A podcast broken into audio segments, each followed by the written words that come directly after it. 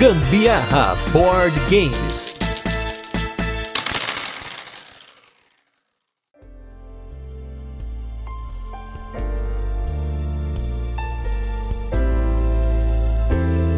Fala galera, beleza? Aqui é o Gustavo Lopes. E eu sou a Carol Guzmão e esse é mais um episódio do Gambiarra Board Games, que é um podcast sobre jogos de tabuleiro que faz parte da família do podcast Papo de Louco. E nesse 23 terceiro episódio, quem vai ver mesa é um clássico dos board games modernos e outro dos jogos que mais vê mesa por aqui, que se chama Carcassonne. Como esse vai ser o nosso primeiro cast que a gente realmente tá gravando em 2020, a gente vai poder falar sobre as nossas resoluções para 2020, sobre o que vem por aí, né, e tudo mais, né? Muito bem. O que a gente tem planejado por aí, hein? Bom, uma das coisas que a gente tá tentando fazer esse ano é o desafio de um jogo por dia. Eu recebi alguns conselhos aí até de outros produtores de conteúdo que isso pode até dar uma desgastada, que não sei o que, mas eu vou ser sincero, eu tenho sentido falta de jogar mais. Ano passado a gente jogou bastante, mas para mim acho que faltou um pouco.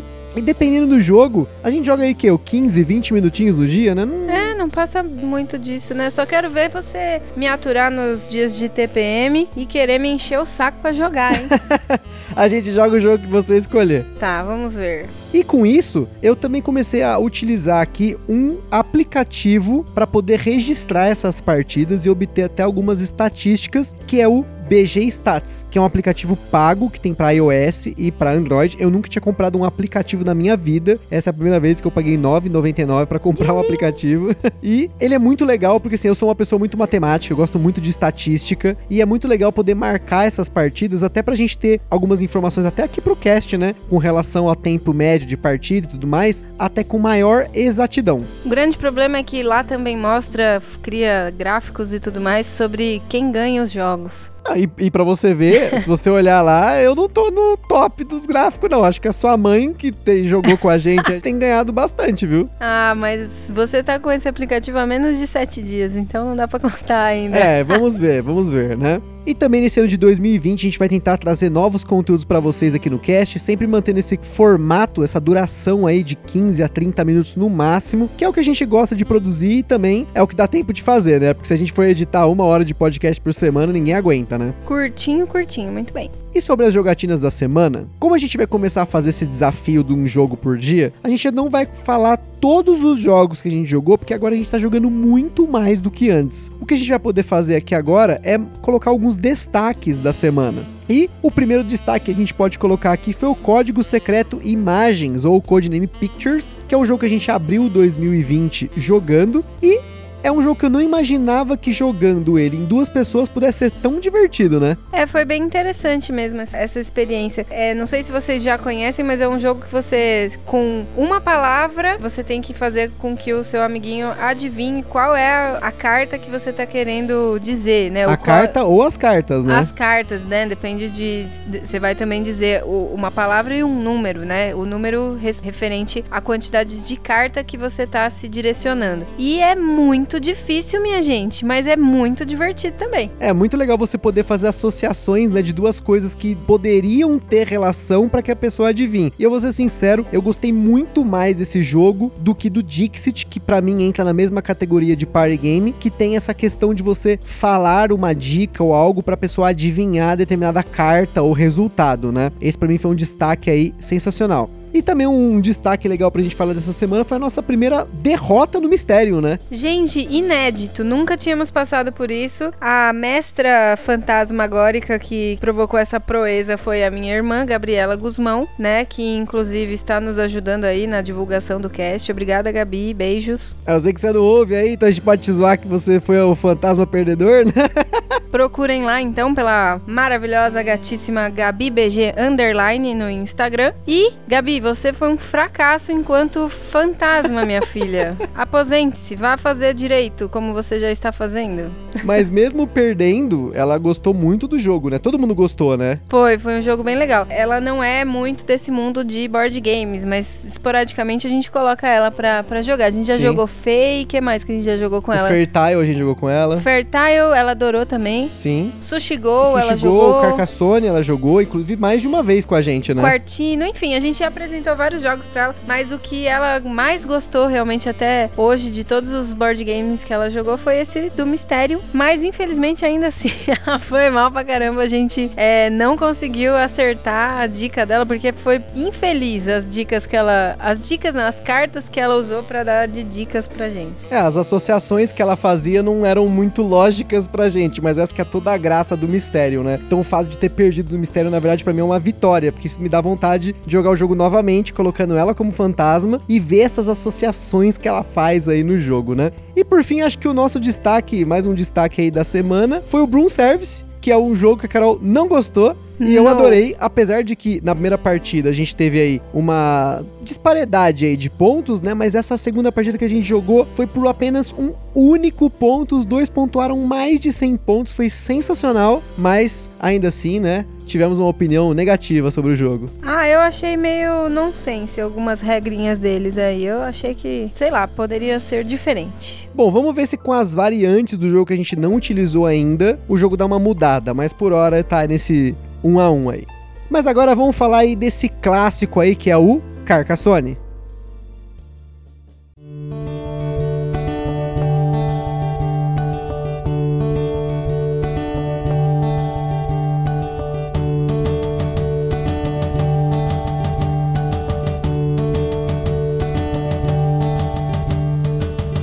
Mesmo, Dito Cujo é um jogo de 2 a 5 jogadores, lançado no Brasil pela Devir Brasil e anteriormente pela Grow, como domínios de Carcassonne, com partidas que levam em torno de 40 minutos a uma hora no máximo, não passa disso. E as mecânicas do Carcassonne são colocação de peças e controle lá e influência de área. Porém, no nível competitivo do jogo, a mecânica mais importante do Carcassonne é a memória.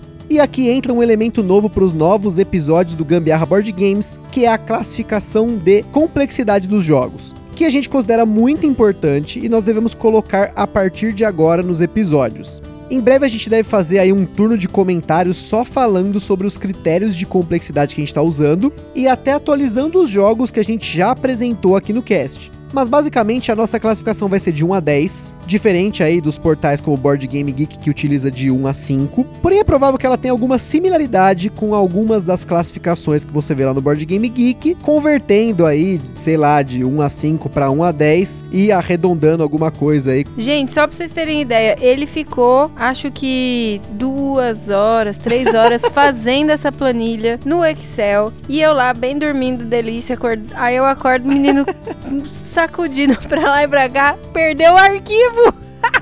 Não, mas eu tinha uma versão dele lá, né? Deu pra recuperar, vai. Ah, mas porque você também manja de computer. Se fosse eu, teria perdido para sempre no limbo.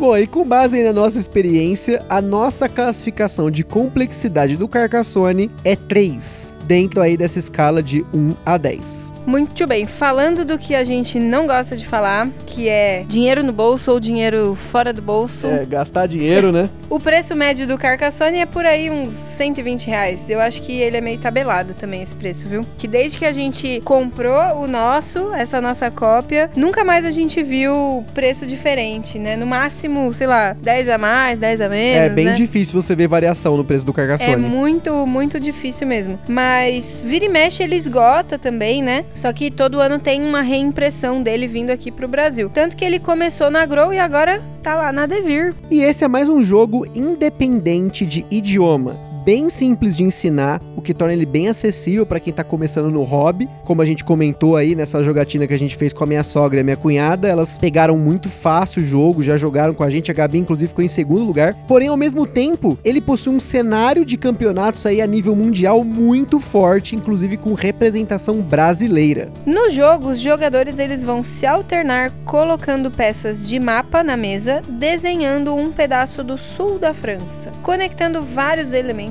na paisagem, como estradas e cidades que a gente chama de castelo. Não tem jeito, eu não consigo chamar de cidade, porque parece muito pra mim aquelas cidadezinhas parecem castelinhos. Pra, pra mim também são castelos. Então, quando eu vou explicar o jogo, eu não tento falar cidade, é tudo castelo. É, tipo, parece um reino, sabe? Um reininho ali, onde tem o castelo e, e tudo ao redor é o reino. É, que teoria é uma cidade, né? Mas enfim, a gente É, fala castelo por, whatever. né? Enfim. E também a gente usa os meeples, né? Que são São aqueles bonequinhos de madeira pequenininhos, para quem não sabe o que é, mas eu acredito que se você está ouvindo desde o nosso primeiro episódio, já está careca de saber o que são meeples, que é o, o que vai realmente mostrar ali pra gente o controle de cada área no mapa. Em seu turno, o jogador pega uma peça do topo de uma das pilhas de peças disponíveis, ou se você quiser empilhar numa só, você pode, e escolhe onde ele quer encaixar essa peça. As peças elas podem ser encaixadas em qualquer orientação, desde que todos os seus lados que encostem em outras peças se encaixem perfeitamente.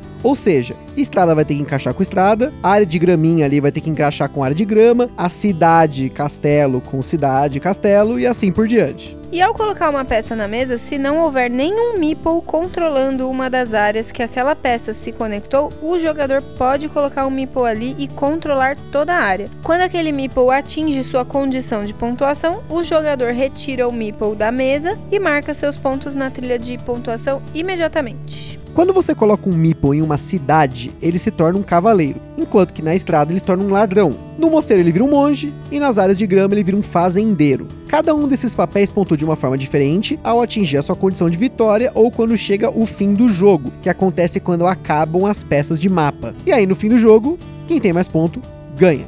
E só antes da gente continuar, só queria lembrar para vocês aí que o Gambiarra Board Games tem o apoio aí dos nossos parceiros, que é a Acessórios BG, da qual a gente vai falar mais pra frente aqui no cast, que ela tem aí um acessório super legal pro Carcassonne, que é uma torre de tiles, que é muito louca, ela ajuda muito na hora de jogar, principalmente se você tem uma mesa muito grande, mas eu já falo sobre isso. E nós também temos o apoio do evento Board Game São Paulo. O BGSP, para os íntimos, acontece mensalmente no último fim de semana do mês, geralmente, e nesse mês de janeiro de 2020, ele vai acontecer no dia 25 lá na Game Vault, na Rua das Azaleias, 138, bairro Mirandópolis, aqui na cidade de São Paulo. Gente, é bem interessante. Corram nesse dia 25 para participar desse BGSP. É muito legal, eles fazem sorteios todas as vezes que tem esses encontros, né? São prêmios muito legais, jogos, eles sorteiam os acessórios da Bucaneiros, enfim, é, é muito legal. Vale a pena participar, viu? E é pertinho ali do metrô Praça da Árvore. Tropeçou, caiu lá dentro. Logo logo a gente vai soltar os jogos que tem por lá, mas só para você ter uma ideia, no último evento tinham vários lançamentos como por exemplo os novos da Precisamente, que eles anunciaram lá no Insta deles, como o Sky Tier, Carnavalesco, e quem sabe no evento logo logo não aparece o Ha! Que é um dos jogos mais esperados pelo Gusta nesse ano de 2020. É um jogo de 99 do Rainer Knizia que tá saindo agora com uma roupagem nova. Só pra não falar é, o nome da banda, né? Que eles não gostam, inclusive, que se chame de banda, que é o Roupa Nova. Jesus, tudunts.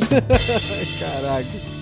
Não sei se pela explicação que a gente deu, o jogo pareceu fácil de jogar, mas resumindo, é pegar uma peça, colocar a peça na mesa, decidir se vale a pena ou não pôr um meeple em alguma das áreas daquela peça e se completou alguma área que pode retirar algum meeple da mesa, é só tirar marcar ponto. Fácil mesmo. Ele realmente é muito fácil de ensinar, de aprender e tal, mas a estratégia nesse jogo atinge uns níveis bem tensos por dois motivos. O primeiro motivo é a parte da influência diária, porque como a gente falou, só um meeple pode controlar uma única área individual no mapa. Porém, duas áreas individuais podem se conectar e meeples de diferentes jogadores podem estar nessas áreas ou até mesmo meeples do mesmo jogador. Quando isso acontece e fecha lá o castelo, a cidade, né, ou a estrada, quem tem mais meeples que leva os pontos. Porém, se empatar, todo mundo leva os pontos. Esses empates ou até mesmo essa forma de você roubar a pontuação do oponente são muito importantes em áreas grandes. Porque se você empata, você acaba impedindo o seu oponente alavancar na trilha de pontos sozinho, ou e se você toma os pontos dele, né, você tomou os pontos dele, ele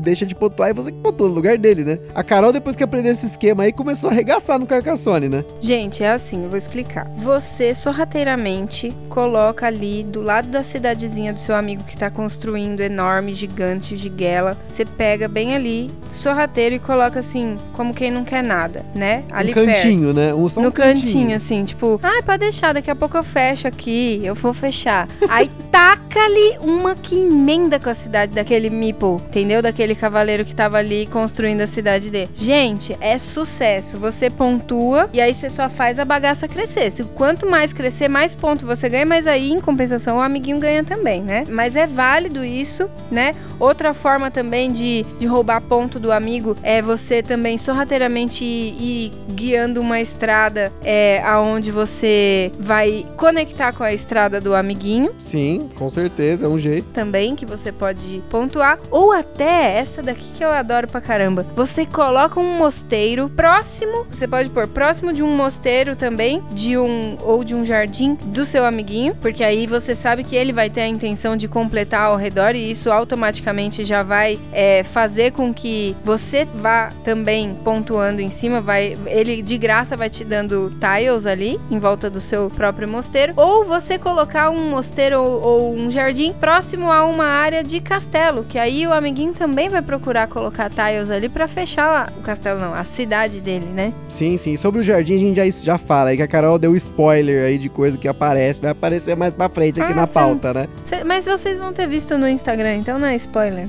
O segundo motivo pelo qual o Carcassonne aí tem aí esse layer aí de estratégia é a memorização dos tiles. Isso aqui é indispensável para quem quer jogar campeonato de Carcassonne. O jogo base tem 72 peças de mapa com um total de 24 formatos diferentes. Porém, Dentro desses formatos existem alguns que se repetem muitas vezes, como a estrada reta e a curva, e outros que só aparecem uma única vez. O jogador que dominar essa decoreba consegue identificar áreas do tabuleiro que nunca vão se conectar, podendo usar isso a seu favor para quebrar uma cidade ou uma área lá de grama dos seus oponentes. Muito bem, e por falar em campeonato, o último campeonato nacional de Carcassonne aconteceu em julho do ano passado, 2019, que foi organizado pela Devir. Sendo que, para se classificar para esse campeonato, os jogadores precisam vencer um dos torneios regionais. O vencedor do último nacional, que foi o Paulo Castro, foi para o Mundial lá em Essen em outubro do mesmo ano, com a passagem e a hospedagem paga pela Devir. O vencedor desse ano, né, que foi o Marian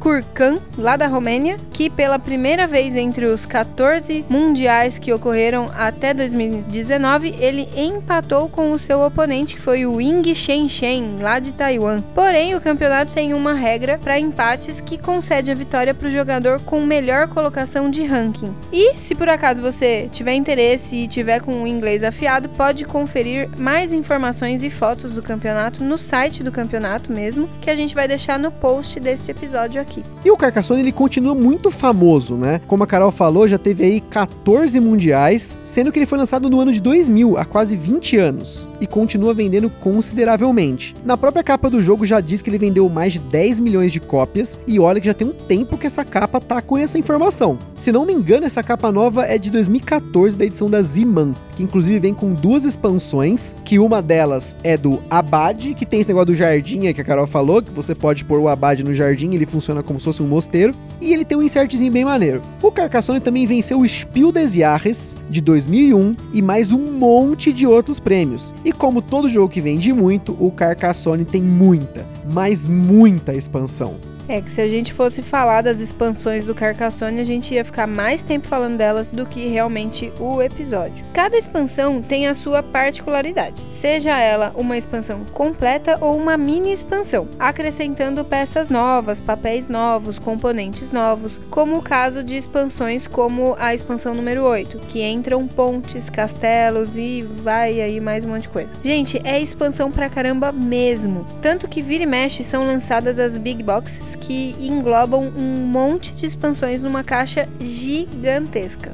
E não só as expansões, né? Mas o Carcassonne também ganhou um monte de spin-offs e versões, como o Carcassonne Star Wars e o Carcassonne Safari, que já foram lançados aqui no Brasil. Tem o Carcassonne o Castelo, que não tem aqui, mas parece ser muito louco que você monta o castelo. É um castelo só, né? Tem o Carcassonne na Floresta Amazônica, Carcassonne na Idade da Pedra. Tem a versão bíblica dele, que é o The Ark of the Covenant, que você tem a Arca de Noé, inclusive, para usar no jogo. Tem a versão do Carcassonne de carta, Carcassonne de dado, Tem o My First Carcassonne, que é tipo uma versão para criança. Tem até mapa para Carcassonne, que ao invés de você formar um mapa com o jogo base, você utiliza as bordas desse mapa até para pontuar. Mais trolentos mil promos que saíram nos últimos 20 anos e por aí vai. Tem Carcassonne até para PC, para celular, Nintendo Switch. Enfim, a cultura que foi criada ao redor do Carcassonne é imensa. E eu ainda arrisco dizer que o Carcassonne é um dos clássicos modernos que daqui décadas será vendido em escala ainda maior no lugar dos monopólios da vida. Isso é uma profecia que É uma vocês... profecia, o pai nenê aqui do Board Games. Vocês estão fazendo uma profecia Devir que agradeço, hein? Vamos lá, e hein, te mande Devir? os honorários. Bom, trazendo aí um pouco de curiosidade para esse nosso episódio, foi por conta do Carcassonne que o termo meeple foi criado por conta aí de uma contração das palavras my e people. My People Meeple. Pelo menos é o que dizem por aí. Existem diferentes histórias sobre quem realmente é o dono, o paizinho desse termo e qual jogo foi o primeiro a usar os tais bonequinhos de madeira com formato clássico de meeples, mas o senso geral realmente é que o termo vem de origem do Carcassonne. E a gente não pode deixar de comentar aí sobre o, ápice das nossas jogatinas com o Carcassonne, que foi utilizando aí a torre de tiles da Acessórios BG. É uma torre aí que a Acessórios BG desenvolveu para que comporta todos os tiles do jogo base. Você coloca os tiles por cima, você tira o teto da torre, coloca os tiles e depois, durante o jogo, você vai puxando uma gavetinha, vem um tile, você tira e coloca o tile na mesa. Isso é muito legal porque, dependendo da mesa, a gente estava jogando, por exemplo, aí com quatro jogadores numa mesa grande. Ao invés de a gente colocar pilhas de tiles para os jogadores irem pegando na mesa, a gente simplesmente pegava um tile, passava a torre pro próximo e continuava o jogo. Isso facilitou muito, mas muito. Assim, a gente não pode deixar aqui de expressar que sempre que a gente tem aí os acessórios, acessórios BG, além da qualidade deles, da forma como eles são feitos, né, que é um a um, é uma coisa bem com amor que eles fazem, eles também fazem para jogadores mesmo, não só somente enfeites pro jogo, mas coisas que vão auxiliar na jogatina. Então, assim, essa torre de tiles que eles fizeram é sensacional. Se eu ficar falando aqui, eu vou acabar exagerando. Então,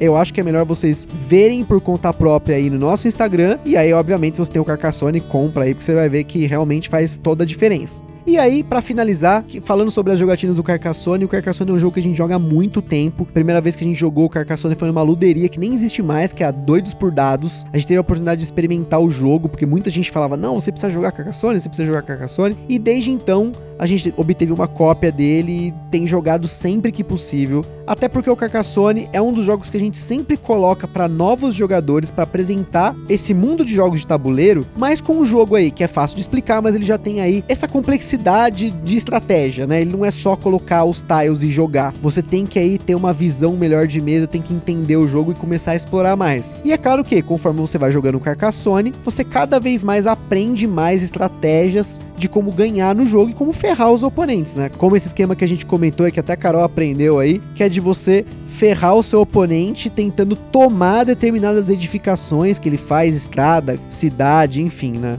Gente, mas você também consegue ferrar o amiguinho que não é o que você quer ferrar, por exemplo. eu estava ali já percebendo que eu ia perder feio e eu fui falar assim, vou dar um help pra minha mãe, né, mamacita. Aí eu emendei uma estrada e eu não percebi que o danado do Gustavo tava fazendo uma estrada que uma hora elas iriam realmente se encontrar. E aí o Gustavo antecipou ali, colocou um meeple que eu nem percebi. Quando eu emendei a estrada, ele tinha dois meeples na estrada que eu acabei emendando. E a minha mãe só tinha um. Então, no fim, ele pontuou 13, porque a bicha era comprida, e ela não pontuou nada. E eu, em vez de ajudar ela, ferrei, ajudei ele. que nunca foi minha intenção. É, então, é- e isso aconteceu também com uma outra cidade também, nessa mesma jogada, mas eu não lembro se era com a sua mãe. Eu lembro que você emendou uma cidade minha que tinha dois meeples com uma de outro jogador e ferrou Pior esse que era jogador dela também. também. Era dela também? Era. Pois é, Imagina aí, a frustração. Que isso, né? E o Carcassonne é um ótimo jogo pra você jogar em duas pessoas e também em cinco, porque ele vai de 2 a 5. A gente já jogou com dois, com três, com quatro e com cinco pessoas. E teve a oportunidade de jogar com quantas pessoas o jogo comporta. E vou falar pra vocês que em todas as oportunidades, ele foi um ótimo jogo para você jogar com todas essas quantidades de pessoa. E também com pessoas que já estão acostumadas a jogar jogos de tabuleiro e com pessoas que não estão acostumadas, que nem a Carol falou, a gente já jogou com a mãe dela, com a minha cunhada, que é a Gabi, que a gente comentou no começo do episódio, com o meu irmão e a Cristina, como a gente falou aí nos últimos casts sobre as nossas jogatinas independentes de idioma. A gente jogou com a galera aí que joga sempre com a gente, Rafael, a Bianca, o Evandro, enfim. É um jogo que é o essencial para coleção. A única coisa que eu não sei te dizer, você ouvinte aí que tá ouvindo o cast, é se realmente esse monte de expansões são essenciais. Eu acho que assim, apesar de a gente ter jogado muito Carcassonne, nós não vimos até hoje a necessidade de expandir o jogo. Eu conheço um brother aí que ele tem a Big Box que saiu aí pela Devir, porque para eles o Carcassonne é um jogo que eles jogam demais. Ele falou que a, a média é de 10 partidas por mês. Então talvez nesse sentido o Carcassonne tenha mudado para eles, ele aumentou um pouco a duração, né? O jogo se tornou um pouquinho mais complexo, mas para eles ficou muito legal com as expansões. Quem sabe aí no futuro a gente não tem acesso a essas expansões, a mais expansões, porque hoje a gente só tem o Rio e o Abad que vem na nova edição, né, do Carcassonne, que foi lançada pela Devir. Os dois a gente já usou. É legal o com e é legal o sem também. Enfim, é, é um jogo que nós não sentimos essa necessidade de expandir, até porque essa complexidade, né, essa profundidade estratégica, a cada partida que a gente joga tem mudado, porque a gente acaba memorizando essas peças. Então a Carol já tá começando a memorizar, eu já tô começando a memorizar, então o jogo tá mudando. Como qualquer jogo, né, que você joga bastante e que tem um nível de complexidade de estratégia, você acaba aprendendo novas jogadas e aí vai crescendo com o jogo. E aí, antes da gente finalizar, eu só gostaria de comentar um caos aí envolvendo a nossa cópia do jogo que, durante a destaque das peças, uma delas ficou presa e acabou rasgando. Fui eu que tava destacando e eu rasguei, eu tava dentro do carro, aí deu uma cabaçada, pum, rasgou. No desespero, quer abrir logo a caixa. Ui, vou te montar. eu queria já antes antes não tinha que fazer unboxing, né? Aí abria no carro mesmo. É, tava na loucura, né? E aí, em menos de uma semana, a peça nova tava em casa, graças ao super eficiente atendimento ao consumidor da Devir. A gente aqui no cast, mais uma vez, agradece. E é isso aí, pessoal. A gente fica por aqui com mais um episódio do Gambiarra Board Games, um episódio bem longo, por sinal. Lá no site do Papo de Louco você encontra vários links para você conhecer mais sobre o jogo e principalmente a opinião de outros criadores de conteúdo. E no Instagram também tem as fotos do Carcassonne, da nossa sensacional torre de tiles da Acessórios BG, de- do Meeplezinho do Abad, que no nosso caso veio sem perna, mas a gente manteve porque é super legal, a gente fala que é o Meeple sem perna, lá é o Abad sem perna, e até uma tentativa nossa de montar um castelo simétrico, que por sinal só não aconteceu por conta de uma peça. Que eu duvido, eu gostaria até que vocês fizessem o jogo do um erro pra ver se você localiza aonde está a assimetria. Porque foi se ele não me mostrasse, eu talvez não teria visto, mas isso é coisa de virginiano, como já dissemos. Chega sem, sem, sem signo, sem signo. Enfim, minha gente, então, como sempre, se você já jogou, comprou algum jogo que a gente sugeriu, falou aqui no podcast, ou se você quiser sugerir algum pra gente jogar e, e pra gente resenhar, manda uma mensagem lá no Instagram ou lá no e-mail contato. E para quem tem uma loja, editora ou tem alguma coisa relacionada a jogos de tabuleiro, quer fazer uma parceria, já tem aí também o nosso contato. Compartilha lá esse podcast com a galera no seu Facebook, seu WhatsApp. Muito bem, agradecemos a audiência. Gambiarra! Um forte abraço e até a próxima. Beijos, até mais!